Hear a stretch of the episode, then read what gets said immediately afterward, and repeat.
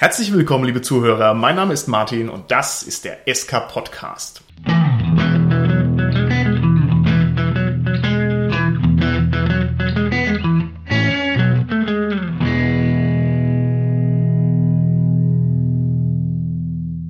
Unser heutiges Thema ist Rollenspiel-Equipment, also Ausrüstung, die man beim Rollenspiel benötigen kann, die das Rollenspiel verschönert oder die das Rollenspiel sonst irgendwie bereichert. Und mit mir im Studio sind in dieser Folge der Holger, der Gernot und der Mario. Ja, hallo, der Holger hier. Hi, hier ist der Gernot. Und der Mario, hallo. So Männer, also bevor wir hier unsere Folge abdrehen, muss ich erstmal wieder auf meinen Stapel mit den Leserbriefen gucken. Was haben wir denn hier? Äh, okay, lieber Mario, der erste Leserbrief ist an dich. Oh, okay. Eine gewisse Johanna aus Köln, die stellt dir eine Frage, die du vielleicht unsere Zuhörer auch beantworten möchtest. Mario, was ist denn zurzeit dein Lieblingsrollenspiel? Ist es eigentlich relativ einfach. Ich finde total gut Unknown Armies, hat ein solides W100-System und die Welt, die dahinter steckt, ist total spannend. Das ist leider schon ein bisschen in den Jagdgründen so ein bisschen verschollen, sag ich mal, aber die Welt ist abgefahren, weil es geht um einen Untergrund, der da ist, der dir Macht verleiht, aber diese Macht hat auch seinen Preis. Und das ist unglaublich spannend, weil man sehr verrückte, abgefahrene Abenteuer damit spielen kann. Okay, ich muss jetzt mal hier eine völlig uninformierte Frage stellen. Gibt es das noch, Unknown Armies? Also wird es noch supported und gedruckt und so? Also man kommt noch an Bücher, aber es kommen keine weiteren. Es gibt im Englischen mehr Material. Es wird nicht alles übersetzt, aber man kommt ganz gut zurecht. Dieser Grundstock ist da, das Grundregelwerk, postmoderne Magie. Das Avatarenbuch wäre noch gut gewesen, aber man kann schon eine ganze Menge mit den deutschen Übersetzungen anfangen. Die sind noch recht schön gemacht. Okay, prima, Mario. Klasse. Liebe Johanna, Mario empfiehlt Unknown Armies. Ja? Also an alle unsere Hörer, ihr könnt uns alles fragen, was ihr wollt. Dafür sind wir ja da. Und jetzt habe ich hier noch einen zweiten Leserbrief. Schauen wir mal. Oh, der ist dann in Holger, sehr schön. Hier schreibt uns ein gewisser Bernhard aus Freising. Lieber Holger, ich habe eine Frage an dich. Es ist jetzt 4 Uhr nachts und ich muss morgen früh um 7 Uhr raus. Lohnt sich es eigentlich noch aufzubleiben? Ja, lieber Bernhard, ich würde es machen. Herzlichen Dank, Holger. Wunderbar. Okay, dann steigen wir direkt ein in unsere Folge. Und zwar geht es ja um die Ausrüstung. Liebe Gäste am Mikrofon, was ist das interessanteste Stück Rollenspiel-Equipment, das euch während eurer Rollenspielzeit über den Weg gelaufen ist? Was ich sehr abgefahren finde und was auch nicht kostengünstig zu erwerben ist, ist ein Spieltisch von Geekschick. Also ein Tisch, der schwer auf Rollen- und Tabletop-Spiel ausgelegt ist und auch sein Geld kostet, aber echt abgefahren cool ist. Also das sind wirklich tolle Tische. Ich habe es mir vor der Folge auch mal angeguckt im Internet. Die kosten ja, keine Ahnung, 15.000 Dollar. Also kein Witz, wirklich 15.000 Dollar. Da musst du jetzt aber uns noch ganz kurz erklären, was denn an diesen Tischen wirklich 15.000 Dollar wert ist. Naja, die sind wirklich für Nerds wie uns gemacht. Vertiefte Spielfläche, die man auch oben dann abdecken kann wieder, damit man sowohl Brettspiele wie auch Tabletops gut oder Würfelspiele gut spielen kann. Also es ist modular, es gibt alle möglichen Varianten. Eine ausklappbare Station für den Spielleiter, Stationen für die Spieler, Würfelbecherhalter, Getränkehalter, alles mögliche. Ja, die Tische sind vor allem alle maßgefertigt. Also man kann da keins richtig von der Stange kaufen, sondern man schreibt denen und sagt halt, ich brauche die Länge, die Breite, die Höhe Das und dafür, dafür, dafür. Und es ist klar bei der Kohle ähm, notwendig, Aber dass so ein Service da ist. Ja, schon einen live gesehen, als wir auf der Spielemesse in Essen waren. Richtig. Und war der das, schön, ja? Ach, der ist super. Aber ich meine, wer nimmt zu viel Geld in die Hand? Das ist echt Ja, verrückt. im Endeffekt könnte man für das Geld auch problemlos einen Schreiner hier hiesig äh, beauftragen. Also das Problem wäre es wahrscheinlich nicht. Okay, wir haben eine Marktlücke. Wir sollten es auf keinen Fall öffentlich aussprechen. Das müssen wir für uns behalten. Ja? Also okay. nie in der Öffentlichkeit Nee, sagen. nee, ich denke es auch Ich nicht. kenne da nicht schreiben. Okay, habt ihr noch interessante Stücke, die ihr gesehen habt? Also ganz generell denke ich, dass die Rechnerunterstützung beim Rollenspiel zugenommen hat, zumindest gefühlt. Ich habe es mal erlebt, dass jemand mit Display gemeistert hat, der quasi dann auf den Fernseher Karten gelegt hat und so weiter und so fort. Und das kann schick sein. Okay, also sozusagen neben dem Rollenspieltisch an der Wand ein großer Fernseher. Und Ja. wozu ist das verwendet worden? Also um Maps zu zeigen, einfach die Karte darzulegen und dann kann man auch mit dem Stift rumkritzeln, wenn man es mit dem Tablet verbindet oder sonst irgendwie. Wenn man das rechnergestützt wirklich drauf hat und das flüssig geht, kann es sehr bereichernd sein. Okay, hervorragend, toll. Ja, ich finde generell so selbst gebastelte Sachen, also wenn man sich ein bisschen Mühe gibt, dass man die Dokumente, die man den Spielern gibt, dem Spiel entsprechend gestaltet, also Origami falten. zum Beispiel, kann ja mal relevant sein. Nee, ich meinte jetzt erst so ein, so ein altes Dokument, das hat dann halt Wasserflecken und ist an der Seite angebrannt und sowas. Und vielleicht Das Tagebuch ist halt auch ein bisschen hingekritzelt, dass man es nicht sofort super gut lesen kann. Kann ja auch mal vorkommen. Und hast du da schon mal ein schönes Exponat gesehen, das dir gut gefallen hat? Ja, mehrere schon. Also Oh, selbstgezeichnete Karten bei Cthulhu, halt so dieses, was ich gerade gemeint habe, so ein altes Tagebuch, wo das dann wirklich so in mehr oder weniger Frakturschrift und man muss sich echt anstrengen, es zu lesen. Ich traue mich nicht nachzufragen, lieber Gernot, mit dem Origami falten. Ich halte dich schon für jemanden, der so eine ganze Goblin-Armee mit 2000 Einheiten halt aus Papier nachfaltet, halt für den coolen Effekt. Nein, das- dafür bin ich handwerklich nicht geschickt genug, würde ich behaupten. Nein, aber mir drängt sich eine Frage auf. Lieber Martin, hast du denn eine Geschichte zu berichten? Tatsächlich habe ich keine so tollen Sachen. Ich habe nur viel Schrott immer am Spieltisch, wenn ich ehrlich bin. Also das ist ja nichts Besonderes, aber es ist halt irgendwie so schön dämlich. Wir hatten mal einen Zauberstab aus irgendeinem so lächerlichen Faschings-Equipment für Kinder und der hatte so einen Schalter dran. Wenn man den Schalter umgelegt hat, dann hat der Zauberstab geblinkt. Und dann haben wir uns also so dermaßen da beömmelt über diesen blöden Zauberstab, dass also die nächsten 20 Sessions das verpflichtend war für jeden Magier, wenn er einen Spruch aufsagen und er musste diesen Zauberstab hochhalten und anmachen. Uh, Stimmungskiller. Absoluter Stimmungskiller, aber der Gag war es einfach wert. Und was haben wir noch gehabt? Ich glaube, Pompwaffen am Tisch. Also wir hatten auch da, das war eher so aus dem Schrottbereich, irgendwo für einen Euro nach Fasching aus der Grabbelkiste vier Pompfsäbel mitgenommen. Und wenn man also am Rollenspieltisch irgendjemanden einen Pompfsäbel in die Hand drückt, dann ist meine Erfahrung, dass der sofort seinen Nachbarn damit verprügelt. Wie wär's denn in der nächsten Shadowrun-Session? Schießen wir einfach mit Nerfguns aufeinander und so machen wir den Kampf. Oh mein Gott, das wollte ich tatsächlich noch sagen. Also da muss ich hier auch mal meine Mitspieler loben. Wir haben als schönes Proxy-Ding Nerf Guns beim Shadowrun spielen. Und ich meine, es ist halt auch ganz schön lächerlich, aber es macht halt auch echt Bock, so eine futuristische Knarre da am Tisch rumliegen zu haben. Und Gernot, was hast du denn gemacht, damit die auch wirklich aussieht, wie wenn sie aus der Zukunft von Shadowrun direkt kommt? Ja, also man muss erst mal sagen, ich bin ja Tabletopper und deswegen bin ich ja schon durchaus anmalaffin und so weiter und so fort. Und ich habe natürlich meine Nerfgun auseinandergebaut. Ich habe sie grundiert, ich habe sie lackiert und ich habe die ein oder andere Sache weggekratzt, die mich genervt hat. Und ich habe sie natürlich gemoddert mit einer extra starken Feder.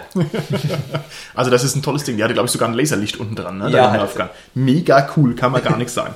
Wir haben es noch nicht so wirklich eingesetzt. Ne? Also alle waren so begeistert und haben dann gemoddet und gekauft und gebaut, aber so richtig in der Hand gehabt haben wir es eigentlich noch nicht. Wir müssen mehr Shadowrun spielen, aber das kriegen wir auch wieder Das hin. stimmt. Meine Quintessenz ist, man verbraucht Stunden, um dieses Ding herzubereiten und dann macht es fünf Minuten Spaß und dann liegt es in der Ecke. Leider. Ist wahrscheinlich ein persönliches Problem. Okay, meine Herren, genug gequatscht. Ihr wisst, was auf euch zukommt. Der Kampf der Rollenspiel-Titanen, ja, die wir ja hier zu viert um das Mikrofon rumsitzen. Und es muss jetzt ein für alle Mal geklärt werden, wer hier der Beste von uns ist. Und wir machen das selbstverständlich im Sinne dieser Folge mit einem Würfelvergleich. Ja. Also wir schauen jetzt einfach mal im Kreis rum, wer besitzt eigentlich die coolsten Würfel? Wir versuchen uns gegenseitig zu überbieten und wer halt nicht mehr mithalten kann, der ist halt einfach, der ist halt dann einfach raus. Ne? Seid ihr bereit dafür?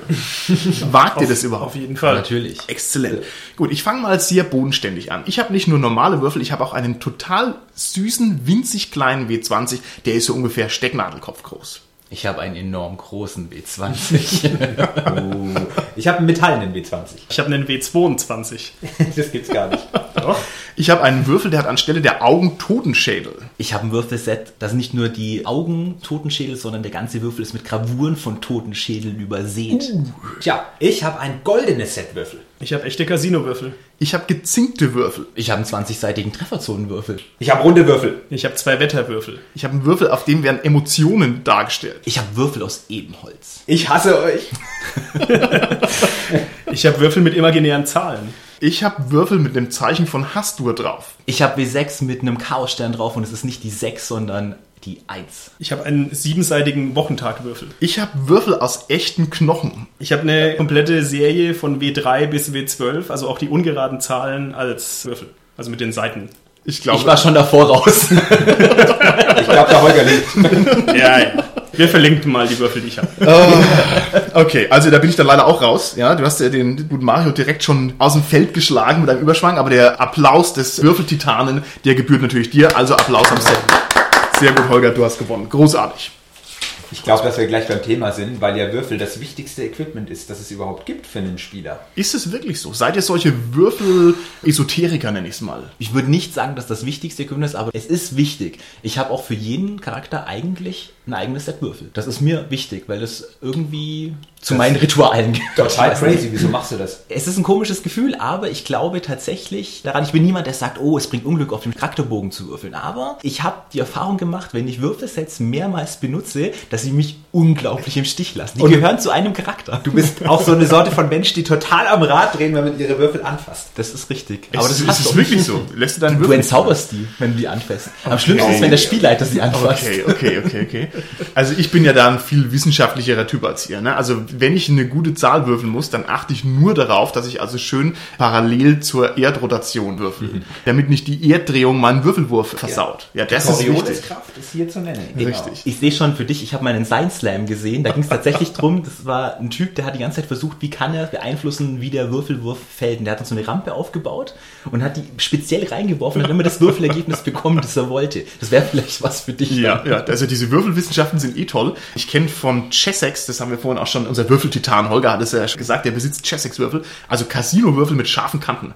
Und das hat mich mal total fasziniert, wie also irgendjemand erläutert hat, dass ein Würfel ja wirklich scharfe Kanten haben muss, denn ansonsten ist hier die Bernoulli-Wahrscheinlichkeit nicht mehr gegeben, ist ja klar. Und dann habe ich also versucht, solche Würfel herzubekommen und man konnte die da nur aus Amerika importieren. Also ich habe jetzt auch irgendwo, glaube ich, einen rumbollern, aber das ist gar nicht so leicht, da ranzukommen. An richtig unabgegratschte, saubere Casino-Würfel. Das sind echte Würfel aus dem Casino, aber die werden im Casino dann nach, ich glaube, 20, 30 Würfen oder so, werden die normalerweise ausgewechselt, weil dann halt schon leichte Dellen drin sind, Schweißflecken drauf und so weiter und so weiter und was dann halt die Wahrscheinlichkeit verändert. Aber es gibt doch auch Rollenspiele, also diese ganze Charge an W20, Gibt's W, auch W8, W12 mit und scharfen Kanten, ja. Genau, diese High Precision, wie auch immer sie heißen, ich weiß gerade den Hersteller Also die, nicht die, mehr. die gibt's, aber die sind schwer herzukriegen für mein Gefühl. Also wenn man mal sagt, ich will die auf Amazon haben oder so, da habe ich mich schwer getan. Also- aber es kann sein, dass es das ist schon ein bisschen her. Vielleicht ist es Was, zurzeit was schön ist, ich habe ein Set von denen und ich habe da einen falschen Würfel drin und zwar ist das ein W10 und die Seite mit den tiefen Zahlen ist zweimal drauf. Also da wird ein dumm gezinkter Würfel. Das ist wohl eine Fehlproduktion Oh gewesen.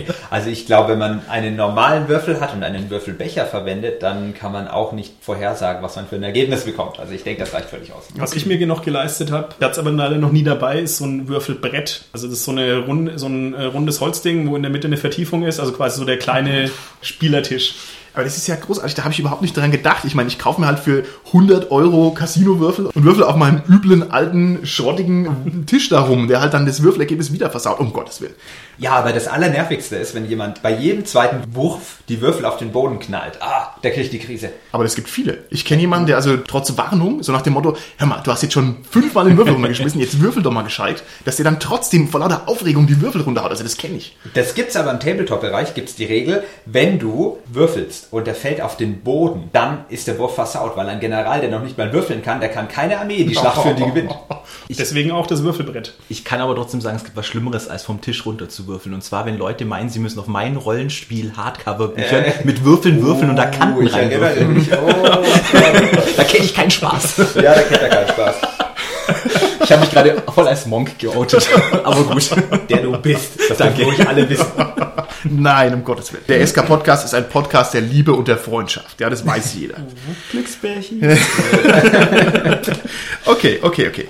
Wir müssen vielleicht mal grundsätzlich anfangen mit ein paar definitorischen Sätzen. Was gehört denn jetzt eigentlich alles zur Rollenspielausrüstung dazu, bevor wir uns jetzt in den Untiefen noch weiter verlieren? Holger, was würdest du sagen? Ich würde sagen, eigentlich nur die Person selber erstmal. Das ist so die Minimalvoraussetzung. Nein, ich, ich habe auch schon Runden gespielt, wo es wirklich nur aufs Erzählerische ankam. Also wo man keine Stifte, Zettel, also na, es war schon hilfreich, das zu haben, aber man musste sich auch nicht so arg viel merken und man brauchte keine Würfel. Also das war alles gut. Okay, also davon abgesehen, dass du völlig recht hast, bist du natürlich trotzdem raus, weil ich gefragt habe, was ist denn, wo fängt's denn an? Was ist denn das Rollenspiel-Equipment? Und ich würde mh, das vielleicht gleich mal problematisieren, weil wir schon so Faxen hier drüber gemacht haben. Ist denn der Tisch im Wohnzimmer oder wo auch immer, ist der jetzt ein relevantes Stück Rollenspielausrüstung, über das man sich Gedanken machen muss oder nicht?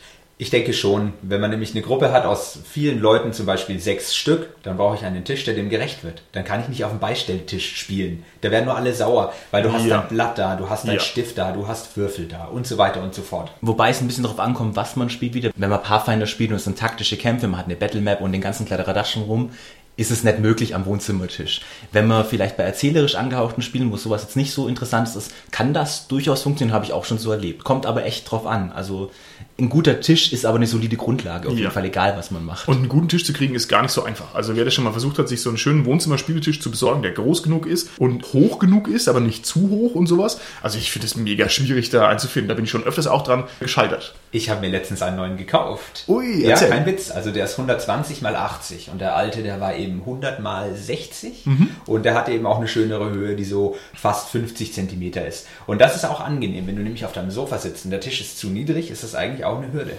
Ja, auf alle Fälle. Also die Höhe ist absolut relevant. Ne? Gut, also wären wir uns vielleicht einig, Tisch ist schon eine wichtige Sache. Ja? Tischloses Rollenspiel, das ist nichts für uns.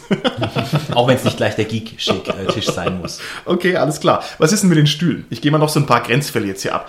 Ich bin ja immer der blöde Spielleiter und deswegen sitze ich immer auf dem Premiumplatz und deswegen kann ich mich nicht beschweren über einen schlechten Sitzplatz. Wie ist das bei euch? Seid ihr schon mal so schlecht gesessen, dass ihr gesagt habt, so geht's nicht? Ich sitze eigentlich nur gerade eben schlecht. Ansonsten sitze ich ganz wirklich. Oh, Wo ist mein Büchlein, wo ich einen Strich mache bei Gernot für äh, unbotmäßige Kritik an den am Studio? Nee, war natürlich nur Spaß. Ich bin generell ein Freund davon, auf einem Sofasessel zu sitzen. Das sehen aber viele nicht so. Viele wollen einfach einen normalen Stuhl an einem hohen Tisch haben.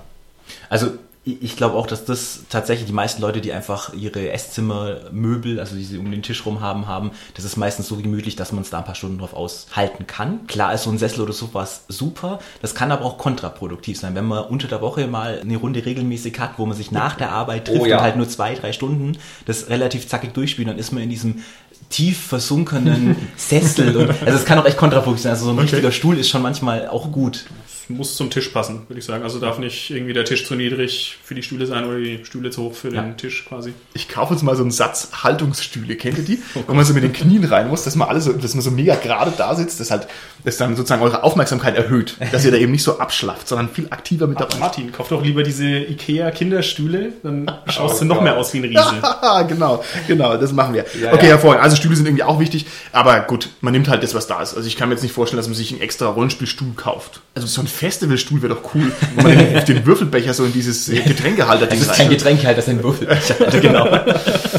Okay, dann frage ich nur was anderes ab. Klingt trivial, ist aber in meinen Augen gar nicht so trivial. Wie ist das denn mit der Beleuchtung beim Rollenspiel? Wenn es für die Atmosphäre förderlich ist, kann es ruhig irgendwie so Kerzenlicht oder so auch sein. Also wir hatten ja schon öfters jetzt Cthulhu, da ist es, denke ich, ganz okay. Für andere Spiele, also bei Shadowrun, da wäre es vielleicht auch interessant, wenn man so Neonbeleuchtung hätte, also irgendwie so, so ein blinkendes äh, Schild oder so, aber das ist halt dann wieder Luxus, finde ich. Ich denke, da ist die wichtige Sache dabei. Es muss genug Licht sein, dass man noch sein Charakterblatt lesen kann. Es darf aber auch gerne atmosphärisch sein. Ich glaube, da ist so diese Balance, die man finden muss. Es darf mal gerne Ja, wirklich genau. Katzenlicht nur sein, da bin ich voll bei dir. Es muss aber halt noch so sein, dass ich alles lesen kann, was ich lesen muss, weil sonst wird es echt anstrengend. Also ich brauche hinter dem Spielleiterschirm schon irgendwie ordentlich Licht, muss ich schon sagen. Also damit Kerzengefunzel komme ich nicht hin, sondern es muss schon richtig auch hell sein, damit ich auch meinen ganzen Kram sehen kann. Und ich habe ja hier so eine Knicklampe, quasi so eine Arbeitstischlampe im Wesentlichen, die dann natürlich die Stimmung hoffentlich nicht versaut, weil sie ja hinter meinem Schirm ein bisschen verschwindet. Dann müsstet ihr mir sagen, stört meine Lampe beim Spielen oder nicht? Ist die zu hell? Nicht wirklich. Okay. Also ich finde, die angenehmste Beleuchtung kommt immer von Deckenstrahlern.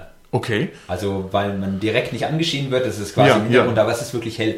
Also das Okay. ist ein, vielleicht eine Kompromisslösung. Okay, alles klar. Also Licht nicht unwichtig. Ne? Da muss man sich entscheiden zwischen Ambiente, obwohl es auch so lächerlich klingt, als würden wir immer mit Kerzen rumsitzen. Und dann halt, das ist halt Rollenspiel, wenn die Kerzen an sind. Ne? Na, Ja, aber es, wie gesagt, wenn man es in einem richtigen System oder in einem richtigen Setting, da ist es halt zuträglich, muss man ganz klar sagen. Okay, alles klar. Na gut, dann gehen wir doch jetzt vielleicht mal ein bisschen mehr an die harten Sachen ran, wenn wir diese Randbereiche schon abgegrast haben. Sprechen wir doch mal über den Spielleiterschirm. Was habt ihr denn zu Spielleiterschirmen für Meinungen? Also aus meiner Sicht muss ich sagen, ist die wichtigste Funktion eines Spielleiterschirms, dass es mir als Spielleiter erlaubt, meine abenteuerrelevanten Informationen, Zettel, Handouts, Karten, die ich so habe, die die Spieler noch nicht sehen sollen, vor ihnen ja erstmal versteckt zu halten. So ein Spielleitersturm für ein spezielles System, wo da hinten noch irgendwelche Tabellen drauf sind, so, das ist ein nettes Goodie, aber ich habe selber ganz oft festgestellt, dass ich das bei Weitem nicht so häufig benutze, dass es sich wirklich lohnen würde. Also für mich ist dieser Sichtschutz das Wichtigste.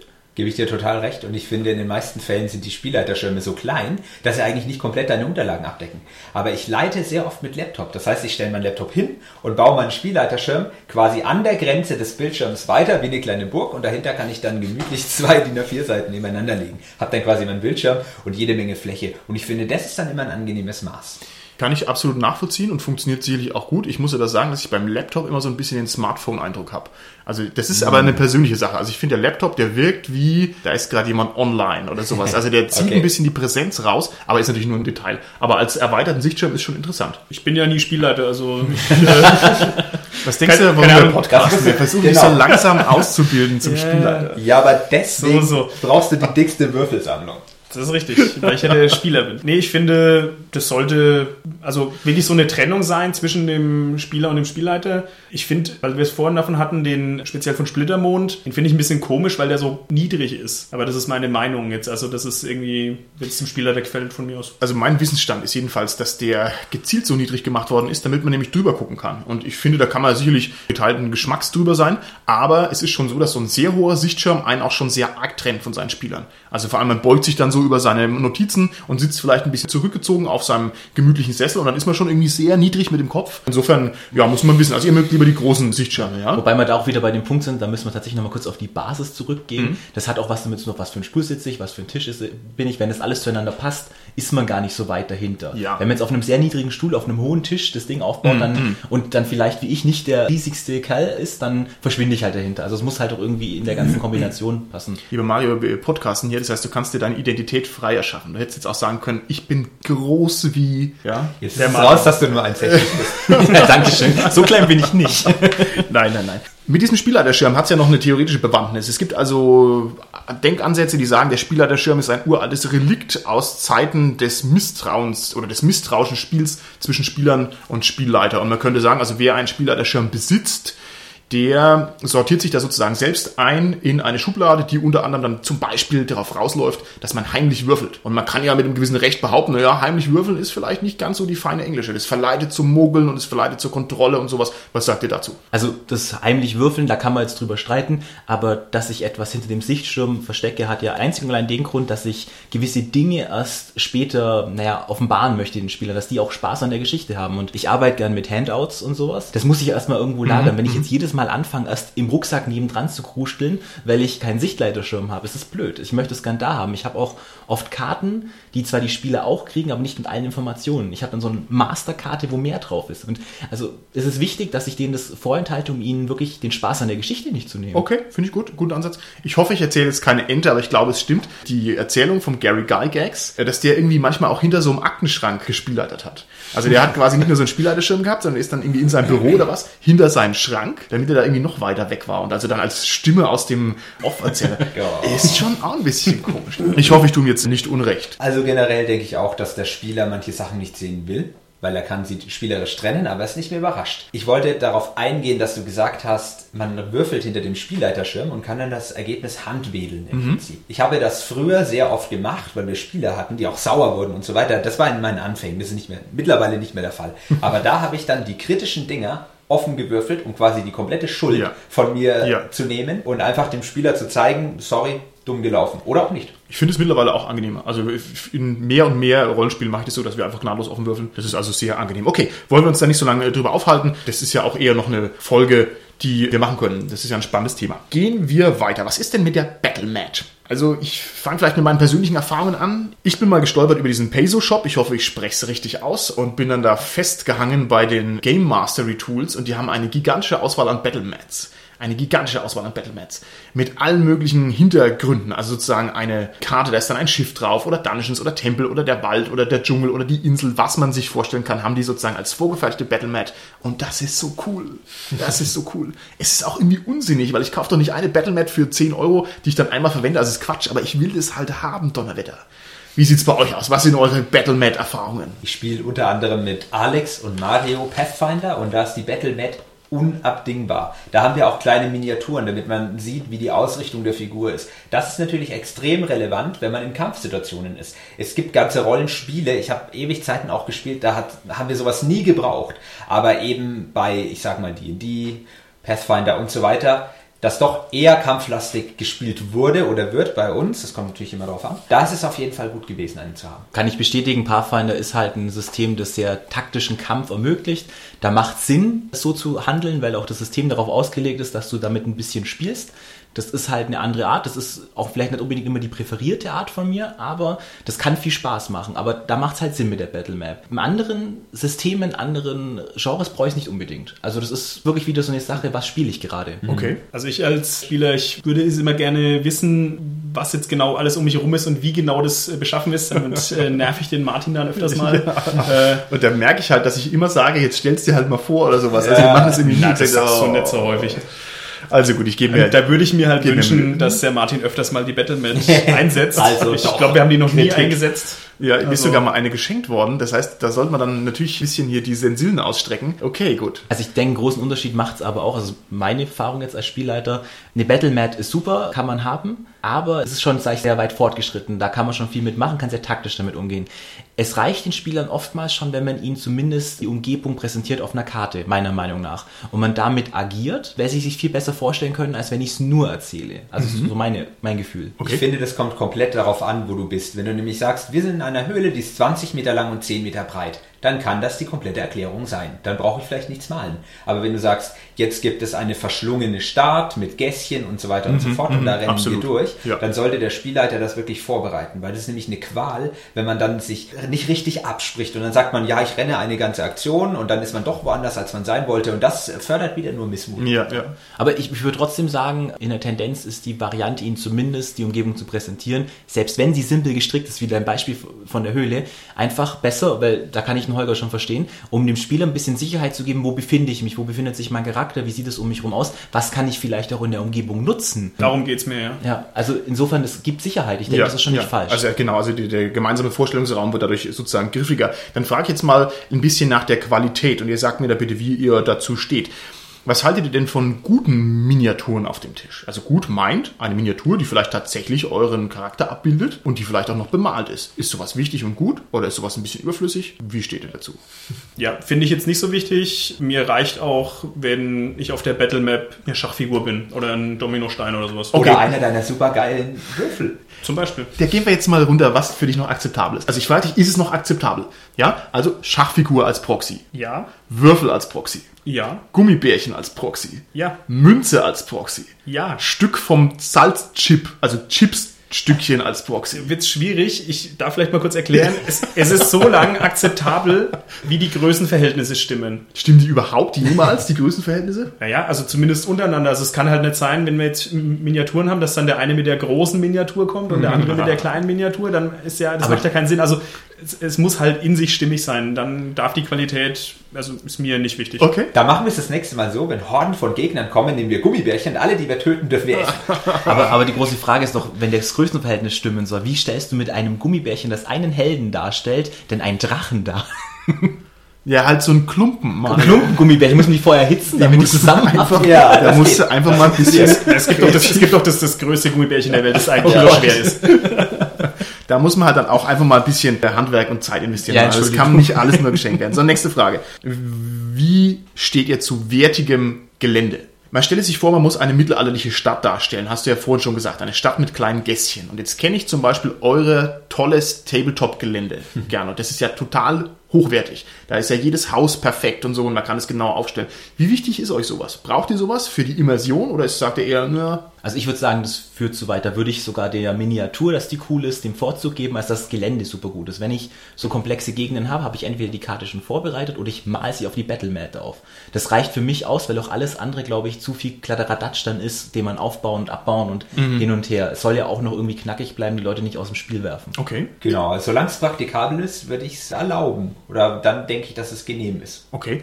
Ich bin irgendwann mal auf den Trichter gekommen, Bauklötze zu nehmen. Und zwar unter anderem deshalb, weil Bauklötze sind halt mega cool. Ja. Also mal einfach so 150 Bauklötze zu haben, da geht einem das Herz auf. Ihr müsst es mal ausprobieren. Es macht so Bock. Man baut sofort eine Burg. Keiner, gibt es keine andere Möglichkeit. Und ich finde es eigentlich ganz gut mit diesen Bauklötzen, weil die eben sehr schnell neu arrangiert sind, also sehr unkompliziert. Und weil man damit auch Höhenverhältnisse und Grenzen und Räume und so weiter schnell darstellen kann. Und das würde ich also empfehlen, ganz normale Holzbauklötze, irgendwie wie so Ziegel oder was, top, da geht alles. Es ist vor allem unglaublich generisch. Also Ja, egal, ob du ja. jetzt die Shadowrun-Gasse oder die mittelalterliche Gasse darstellst, Klotz ist Klotz. Also Ja. Das lässt viel Raum für den Spieler zum Mitvorstellen. Und wenn man mit Miniaturen spielt, das hat ungefähr so die Größenverhältnisse, also Ja. wie dann so Felsklötze oder sowas Ja. zum Beispiel. Stimmt schon, man kann dann auch Hügel bauen, die dann eben verschiedene Zonen haben mit verschiedenen Ja. Höhen. Ja, also klappt bei uns relativ gut, könnte ich eigentlich empfehlen. Wie wichtig ist euch, dass ihr viel freien Platz auf dem Spieltisch habt? Ich frage deshalb, weil wenn man sich so einen Rollenspiel-Spieltisch vorstellt, dann gibt's da keinen freien Platz. Da sind zehn Tüten Chips drauf, Bauklötze, Miniaturen, Getränke, Flaschen, Würfel, Heldenbögen, Bücher, Meisterschirm, Lampen, Kerzen, alles. Wie geht ihr mit diesem Platzproblem um, ist die eigentliche Frage. Deswegen habe ich am Anfang den großen Tisch erwähnt. Ich finde es sehr, sehr nervig, Wenn nicht genügend Platz da ist und ich die ganze Zeit kramen muss, dann muss ich immer mein Charakterblatt, um was nachzugucken, unter meinen Würfeln rausziehen und so Zeug. Deswegen ist mir Platz sehr wichtig. Also ich denke, das Platzproblem gibt sich vor allem dann, wenn man mit Battlemat und Figuren und vielleicht auch Gelände und sowas spielt, weil dann wird der Platz echt weniger. Da habe ich auch eine coole Lösung erlebt, das ist beim Alex der Fall. Der hat einen Tisch auf dem Tisch. Ui, erzähl. Also Unterboden beleuchtet. mit Unterwumpel. Also es ist ganz einfach, er hat einen großen Tisch und auf den Tisch stellt er, das hat er sich selber gebaut, quasi einen kleinen Tisch, der ist, ich weiß nicht, wie hoch er genau ist, aber vielleicht 20 Zentimeter hoch, also nochmal mit vier Beinen, der von der Fläche nicht so groß ist wie der eigentliche Tisch. Und Battlemat und Figuren und so sind da drauf. Drunter ist eine Beleuchtung und alles, was wir haben, können unter den Tisch und an den Seiten quasi verteilt werden. Das heißt, wir haben die volle Tischfläche, haben aber in der Mitte immer voll die Übersicht auf die Battlemat und haben das als freie Fläche zur Verfügung. Also das klingt perfekt. Gibt ja auch generell so diese, ich kenne das so von den Glastischen, dass man so eine Glasfläche hat und kann da irgendwas unten drunter tun. Also bei den nicht speziellen Rollenspieltischen gäbe es ja im Prinzip so auch. Okay, dann mache ich weiter. Es ist allgemein bekannt, dass die Mägen von Rollenspielern wie die Mägen von Trollen sind. Und egal, was man denen hinstellt, die hauen es einfach ratzeputz rein. Ja, gefangen in der spannenden Geschichte, da flitzen die Chips äh, kiloweise durch. Ich würde gerne von euch wissen, wie wichtig als Luxus-Rollenspiel-Equipment sind euch denn hochwertige Speisen? Also vielleicht aus der Erfahrung unserer Runde, ich habe einen etwas abweichenden Geschmack von den anderen. Also das heißt, ich bin immer der, der die ekelhaften Chips isst, also die die anderen nicht mögen. Wo? Na, also das finde ich ja schon gute Chips. Ich weiß nicht, Aber ich finde die auch her okay hast. dann. Aus China oder aus Japan. Irak? Aus, aus, aus Japan zum Beispiel, ja.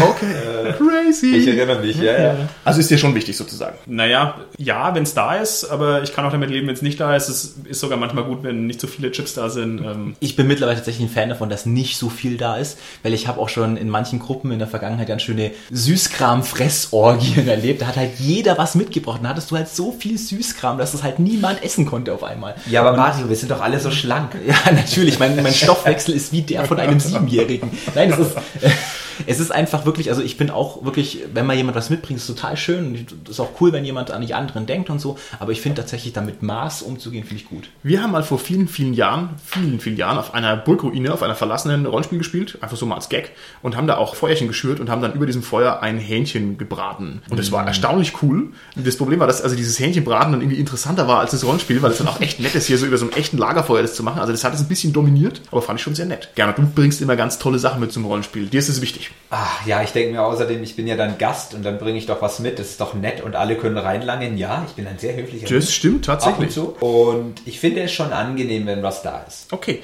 Wie wichtig sind euch ambiente Elemente? Und das ist jetzt natürlich ein weites Feld, ne? Aber ich meine jetzt vielleicht so ein Prop, der am Tisch rumsteht. Findet ihr sowas relevant, wichtig, unwichtig, schön? Also ich für meinen Teil, ich mache das, glaube ich, primär bei Cthulhu, weil es sich da anbietet. Ich weiß, wir kommen immer wieder darauf zu sprechen, aber es ist halt einfach da ein System oder eine Welt, wo es halt einfach schön ist. Und so der, die klassische Grundausstattung, die ich gerne einsetze, ist halt die Tischdecke, ein Kandelaber in der Mitte, der halt gut Licht spendet und ein Grablicht vor jedem Spieler. Mit dem Grablicht, da hat es ja noch eine besondere Bewandtnis. Magst du das vielleicht auch gerade erzählen? Ich muss gestehen, das ist nicht auf meinem Mist gewachsen, das habe ich vom Alex übernommen, aber ich finde es total gut. Jeder Spieler hat ein Grablicht vor sich, was erstmal super gut ist, damit er nochmal eine Lichtquelle vor sich hat für seinen Charakter. also du meinst diese roten Lichter, ne? Genau, diese Ja, roten Ja. Ka- äh, Grablichter. Super ist aber, wenn den Ermittlern äh, bei Cthulhu dann irgendwas passiert, was nur den einen Ermittler betrifft. Dann gehst du mit dem raus und sagst ihm, nimm bitte dein Grablicht mit. Oder dein Licht mit. Und dann gehst du mit dem in andere Zimmer und dir passiert irgendwas Schreckliches, der wird wegen mir auch ausgenockt oder sowas. Und es ist ein so simpler, aber geiler Effekt, wenn er zum Beispiel K.O. geht, ne? Dann gehst du hin und pustest einfach seine, sein Licht aus. Du erzählst das so und deinen Augen wird Spaß machst und das Licht geht aus. Dieser Moment, die Leute schauen dich an, die kriegen echt oh Gott, das ist so ein geiler Effekt. Und, und der ist doppelt geil, weil der Spieler kommt zurück an den Tisch, wenn man sagt, noch, du sagst jetzt nichts mehr. Der kommt mit seiner ausgepusteten Kerze an den Tisch, hockt sich hin und sagt kein Wort und du spielst weiter. Das ist so ein geiler Effekt Okay. und so simpel. Schön, prima. Ich finde, das Ambiente ist schwer von Musik beeinträchtigt. Nämlich kenne ich einen Künstler, der sehr, sehr schöne Ambiente-Musik macht. Die kann man vielleicht nachher mal verlinken. Oder auch nicht. Im 40k-Bereich nehme ich seine Musik sehr, sehr gerne, aus dem einfachen Grund, weil die einem vermittelt, du bist im Weltall, es ist unendlich groß, du bist alleine. Ja, und das kenne ich tatsächlich auch aus unserem 40k-Spielen. Das ist toll. Das macht also eine ganz tolle Hintergrundstimmung. Wir hatten schon mal ambiente Musik verlinkt, vielleicht machen wir es nochmal. Das gibt es also auch für die einsame Zwergenbinge, der Wind, der im Wald heult und sowas. Also diese ambiente Stücke sind normalerweise besser als Schranzmetal, was bei uns immer im Hintergrund läuft, muss man schon mal zugeben. Aber gut. Da muss man halt sich überlegen, wie man es macht. Nochmal zu den Ambiente-Sachen. Ist es für euch wichtig, wenn wir ein Piratenabenteuer spielen, dass ich ein, ein Fernglas auf den Tisch lege? Papagei Oder, ich wollte es gerade so. sagen, einen, einen lebenden Walfisch. Ah, Cracker, Cracker. Ist euch sowas wichtig oder findet ihr sowas übertrieben? Wenn es jetzt vielleicht das Relikt ist, also im Spiel dann Anwendung findet, finde ich es okay. Also ich hatte mal ein Cthulhu-Abenteuer, wo wir auch mit einigermaßen vielen Mobs gespielt haben. Also einer hatte halt eine Pistole, die er da eingesetzt hat und jemand musste eine Kiste bemalen und so weiter. Vielleicht kennt jemand auch das Abenteuer. Und das war sehr nett. Also wirklich schön, dass man dann, man musste das auch immer machen, sonst passiert halt irgendwas. Auf die Gefahr hin, dass ich der totale Stümper bin. Ich finde das total übertrieben. Okay. Ich muss sagen, solche One-Shot-Dinger, One-Trick-Pony-Sachen brauche ich nicht. Wenn Okay. ich sie habe, ist es sehr lustig als Gag, aber ich muss sie nicht kaufen. Okay. Also ich finde, es muss halt einen Sinn haben. Ich sehe es auch so wie der Holger in dem Fall, ich muss dir nochmal heute recht geben. Es sind einfach Dinge wichtig, die man noch anfassen und benutzen kann. Wenn die nur rumliegen und damit sie rumliegen, ist es immer ein bisschen schwierig. Also das Fernrohr, mh, es sieht zwar schön aus, aber es brauche ich nicht unbedingt. Jetzt, ich traue mich jetzt gar nicht, die Frage zu stellen. Wir haben ewig lange eine Simjala-Kampagne gespielt und da hatte ich hier diesen schönen Mondenstein mit dabei. Habt ihr gedacht, oh Mann, wie peinlich? Oder habt ihr gedacht, Mann, das ist aber ein guter Spielleiter, der richtig alles gibt für seine Jungs? Wir wollen es mal unbeantwortet lassen. sicher ist sicher, sicher ist sicher.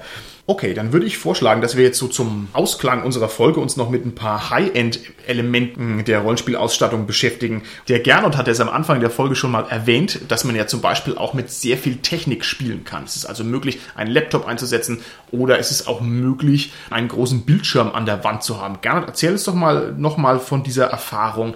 Fandest du, das war eine Bereicherung für das Spiel, sozusagen eine echte digitale Leinwand zu haben, auf der Dinge passieren? Das ist zweischneidig. Einmal, ich finde den gezielten Einsatz dieser Mittel sehr gut, wenn er richtig dosiert ist. Das darf nicht die ganze Zeit am Bildschirm ablaufen. Das Rollenspiel findet in den Köpfen statt. Aber es hilft unglaublich, um komplexe Sachen zu zeigen, um Fotos zu zeigen, Gegenstände zu zeigen, anstelle der Proxys vielleicht. Weil man schaltet dann auch wieder aus den Ja, Bildschirm ja. und dann ist es weg und streut nicht die Aufmerksamkeit. Das Negative daran ist, wenn schlecht vorbereitet ist. Mhm, der Spielleiter dann rumfummeln muss und dann muss es laden und dann findet er seine Dokumente nicht. Das ist richtig schlecht. Okay, okay. Was sagt ihr denn zu dem Laptop am Spieltisch? Ich hatte ja schon erwähnt, dass ich das immer ein bisschen an der Grenze finde. Also nicht schlimm, aber ich finde es ein störendes Element, weil meine Gewohnheit einfach eine andere ist. Also das ist einfach das. Ich bin das nicht gewohnt, dass der am Tisch steht und dann denke ich mir immer, äh, Laptop. Ist, ist sicherlich irrational, aber ich weiß es nicht. ne? Ja, Martin, findest du das störend, wenn du Spieler bist und der Spielleiter hat den Laptop oder generell, also wenn alle den Laptop haben oder den Tablet oder das Smartphone? Ich bin ja niemals Spieler.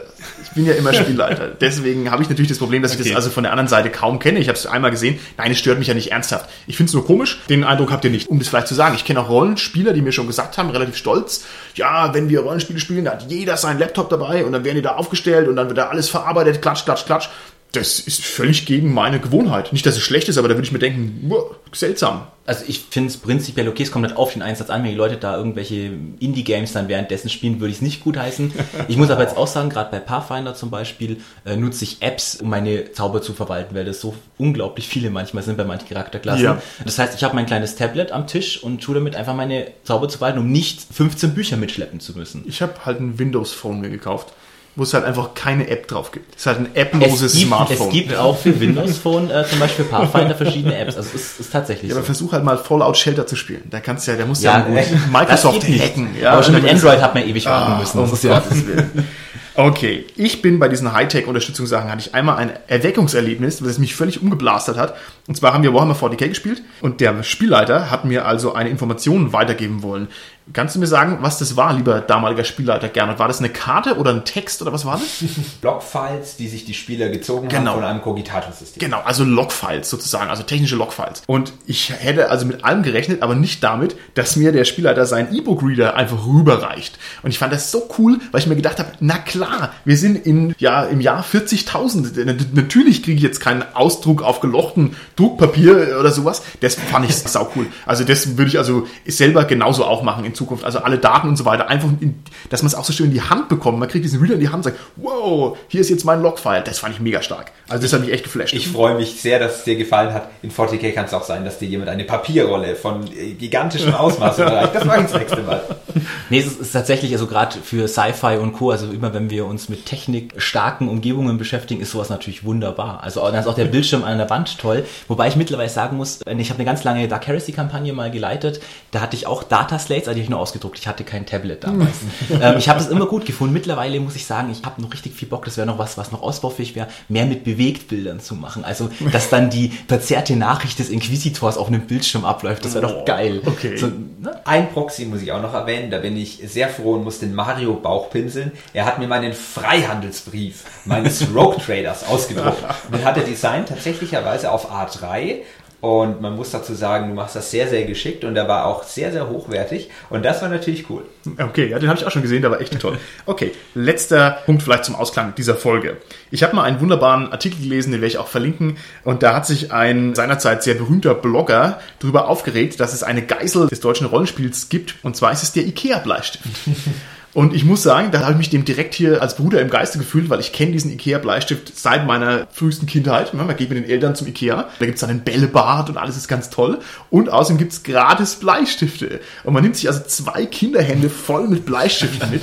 Und jetzt möchte ich euch aber fragen, ihr seid ja weltgewandte Männer, was passiert denn, wenn man sich zwei Handvoll Bleistifte in die Jackentasche steckt? Vorschlag, Gernot? Oh Gott, man hat lauter Krümel drin und das blöde Graphit vorne bröselt ab und Sehr ja. gut, weiter, was passiert noch? Äh, man fällt bestimmt als Kind hin und spießt sich halt mit den Dingern auf. Okay, weiter, was passiert noch? Löcher in der Tasche. Dankeschön, dass du das gesagt hast. Deswegen bist du auch unser Würfeltitan. Man zerstört sich unweigerlich seine Jacke. Weil nämlich die natürlich in dieses Taschenfutter, da sind dann Löcher reingepinnt und ist halt die Jacke kaputt.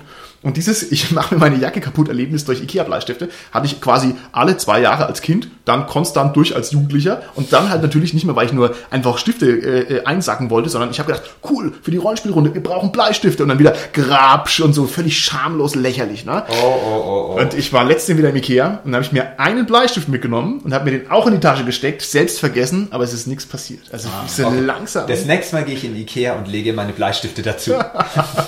Ich, ich muss übrigens gestehen, ich habe noch nie an einem Rollenspieltisch einen Ikea-Bleistift erlebt. Du unterläufst jetzt hier meine ganze Pointe. Mario, so geht's hier nicht.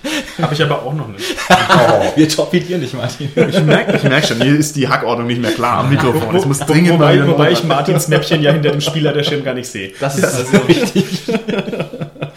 Ja, okay. Also der hat gesagt, erstens hat ihn jeder, weil es halt nichts kostet und zweitens ist es halt der schlechteste Bleistift, weil natürlich Ikea vermeiden möchte, dass der mitgenommen wird. Der schmiert halt und ist auch für große Männerhände irgendwie viel zu klein und es funktioniert halt gar nicht. Und mein Leben basiert halt auf einem unermesslichen angehäuften Vorrat an Ikea-Bleistift. Ist das ein gutes Schlusswort? Auf jeden Fall. Wir wollen alle nicht in deine Bleistift-Schatzkammer im Keller. Richtig, alles klar. Okay, wenn an dieser Stelle von euch keiner noch was hinzuzufügen hat, dann würde ich sagen, beenden wir das an der Stelle und sagen Tschüssi, Ade. Ciao. Ciao. Tschüss.